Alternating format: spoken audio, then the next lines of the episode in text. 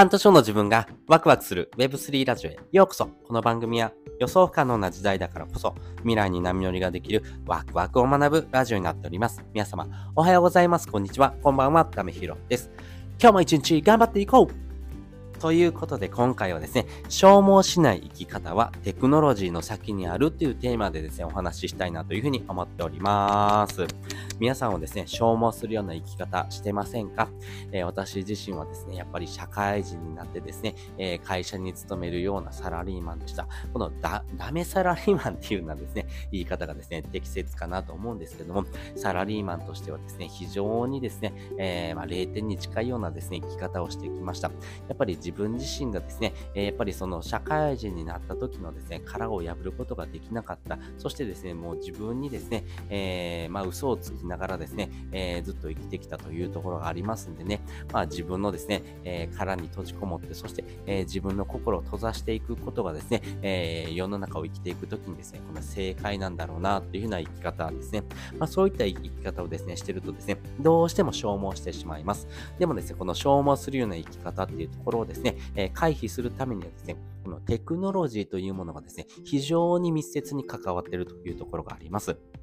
これなぜテクノロジーがですね、えー、非常に私たちの生活に密接に関わっているのかなんですけども、このテクノロジーのですね、進化によってですね、この選択肢が増えます。この選択肢が増えることによって、今までできなかったものができるようになるというところがですね、えー、この消耗しない生き方のですね、先にあるですね、ポイントなんだろうなというふうに私は考えています。なので、えー、この消耗しない生き方がですね、テクノロジーの先にあるというような結論はですね、やっぱり今までできなかったものができるようになった。まあそういうところがですね、大きなですね、ポイントになってきております。まあ例えて言うのであればですね、じゃあ、えっ、ー、と、そうだな、じゃあコロナ禍によってですね、ズームというものがですね、えー、人との会話をですね、するようなツールとして、えー、爆発的に増えてきました。まあそれによってですね、え大きく3つのですね、ポイントがですね、変わってきます。1つ目、移動ですね。移動するというところがですね、えなくなるというところではですね、この自分の時間のですね、使い方というところ、そして、えー、この時間がですね、えー、まあ、短縮されるというところではですね、えー、この別の時間のですね、使い方っていうのもですね、できるようになってきたというところがありますんで、えー、この自分の時間をですね、どのように使うのか、そして、えー、自分の時間をですね、どのように配分しながらですね、えー、まあ、会社の時間、えあとはですね、え家の時間というところですね、余った時間がですね、まあ、自分自身の時間というところがありますんで、この自分の時間をですね、どのように有効活用していくのかっていうところもですね、大きく見直されたですね、ポイントかなと思ってます。そして2つ目はですね、出会いですね。この出会いによってですね、えー、いろんな人のですね、刺激を受けるっていうケースもですね、多いのかなと思います。やっぱりズームによってですね、今まで出会えなかった人にもですね、出会えるというところもありますよね。例えば日本にいながらですね、アメリカの人とですね、えー、会話を会話をするってこともできます。まあそういうふうなですね、えー、まあ人との出会いというところによってですね、自分自身になかったですね、価値観とかですね、えー、そういったですね、哲学っていうところもですね、刺激をもらえるんじゃないのかなと思ってます。そして3つ目がですね、大きくポイントになってるんですけども、やっぱり働き方ですね。このリモートワークというのがですね、浸透したっていうのもですね、大きなですね、時代の転換期かなと思っています。やはりですね、このリモートワークがですね、えー、浸透したことによってですね、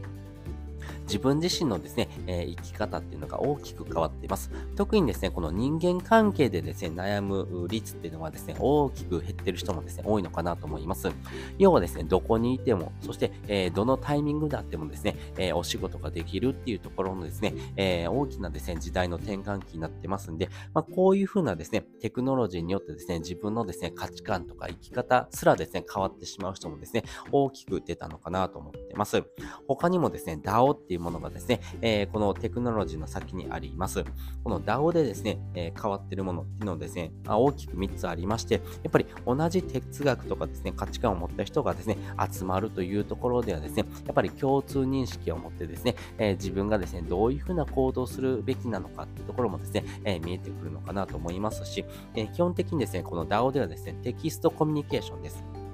なので、基本的にですね、えー、人とですね、えー、会話をするっていう時にはですね、えー、テキストベースで会話をするっていうところになりますんで、やっぱり人とのですね、えまあ、関係性っていうところもそうですけども、やっぱり人とですね、会わなくてもですね、会話ができちゃうっていうところもですね、大きなポイントになっている。いうところになりますんで、この人とのですね、えー、会話の仕方、そして、えー、伝え方をですね、磨くっていうポイントでもですね、非常にですね、大きなですね、利点になっているのかなと思います。そして、えー、大切なものがですね、えー、もらえるよっていうのもですね、この DAO での働き方っていうところはですね、大きく変わったポイントかなと思います。特にですね、このお金をもらうっていうもの以上にですね、えー、凡人の僕がですね、今まで出会えなかった人とのつながりを持つことができてですね、その人との関係性を築くことができますんで、まあそういった意味合いでもですね、えー、信用っていうものをですね、えー、獲得するようなですね、大きなポイントにもなってます。なので、お金以上にですね、やっぱりこのですね、実生活ではですね、この信用っていうものがですね、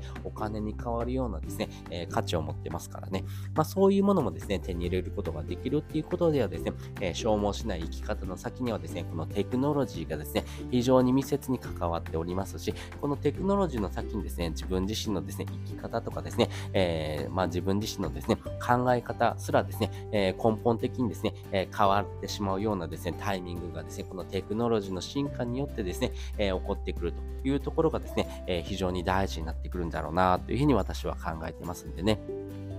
まあね、AI とかもですね、そうですよね。えー、今までですね、AI でですね、えー、例えばコンテンツを作るとかですね、えー、例えばミッドジャーニーでですね、絵を生成するっていう時にはですね、もともと美術センスがない人でもですね、言葉を操って、え、その言葉のセンスによってですね、え、自分自身のですね、え、美術センスをですね、え、まあ、助ける、まあ、サポートするようなですね、え、ことができるというところでは、え、そういったですね、え、まあ、美術のスキルがですね、なくてもですね、え、その言葉のですね、操り方一つでですね、えー、自分のコンテンツがですね、えー、世界にですね、輝く、そういうふうなものもですね、え生み出すことができるっていうのはですね、非常にですね、えこの世の中をですね、大きくガラリと変えてるというところがですね、えテクノロジーの進化の先にですね、あるものなのかなというふうに私は考えてますんで、え皆さんもですね、え自分自身がですね、消耗してる生き方してるなと思うのであればですね、このテクノロジーと一緒にですね、え自分自身のですね、考え方、生き方をですね、アップデートしていくのもですね、非常にいいのかなと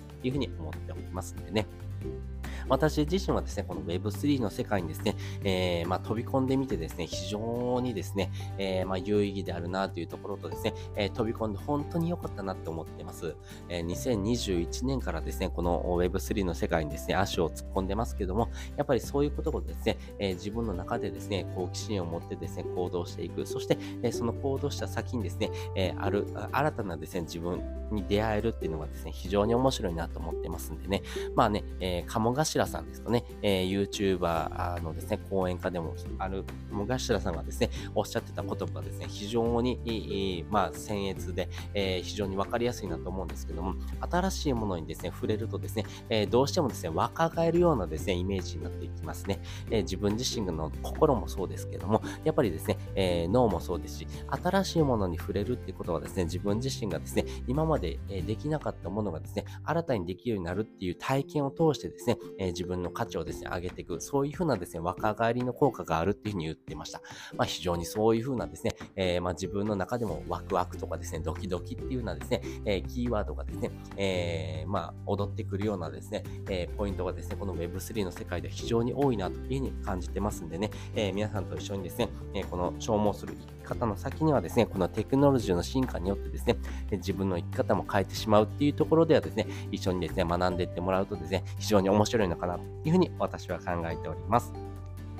ということで今回はですね、消耗しない生き方はテクノロジーの先にあるっていうテーマでお話をさせていただきました。そして本日の合わせで聞きたいです。本日の合わせで聞きたいはですね、なぜこれからの時代は人柄や、目的が重要なのかっていうテーマをですね、リンク載せております。皆さんはですね、この人柄とかですね、あとはですね、時代に合わせたですね、この目的を持ってますか、それを持ってる人ほどですね、これからの時代非常に生きやすくなってくるというところがあります。じゃあどういうポイントにですね、気をつけてですね、えー、そういった考え方をですね、アップデートした方がいいのかっていうことをですね、お話してる回になりますんで、よかったらこちらの放送を聞いてもらうとですね、えー、自分自身ないですね、えー、まあ考え方とかですね、えあとは自分のですね、え何かをですね、えチェンジするようなですね、きっかけになるのかなと思いますんでね、えー、ぜひぜひこちらの放送も聞いてもらうとですね、より深く理解ができるのかなというふうに思っております。ということで、本日もですね、お聴きいただきましてありがとうございました。また次回もですね、よかったったら聞いてみてください。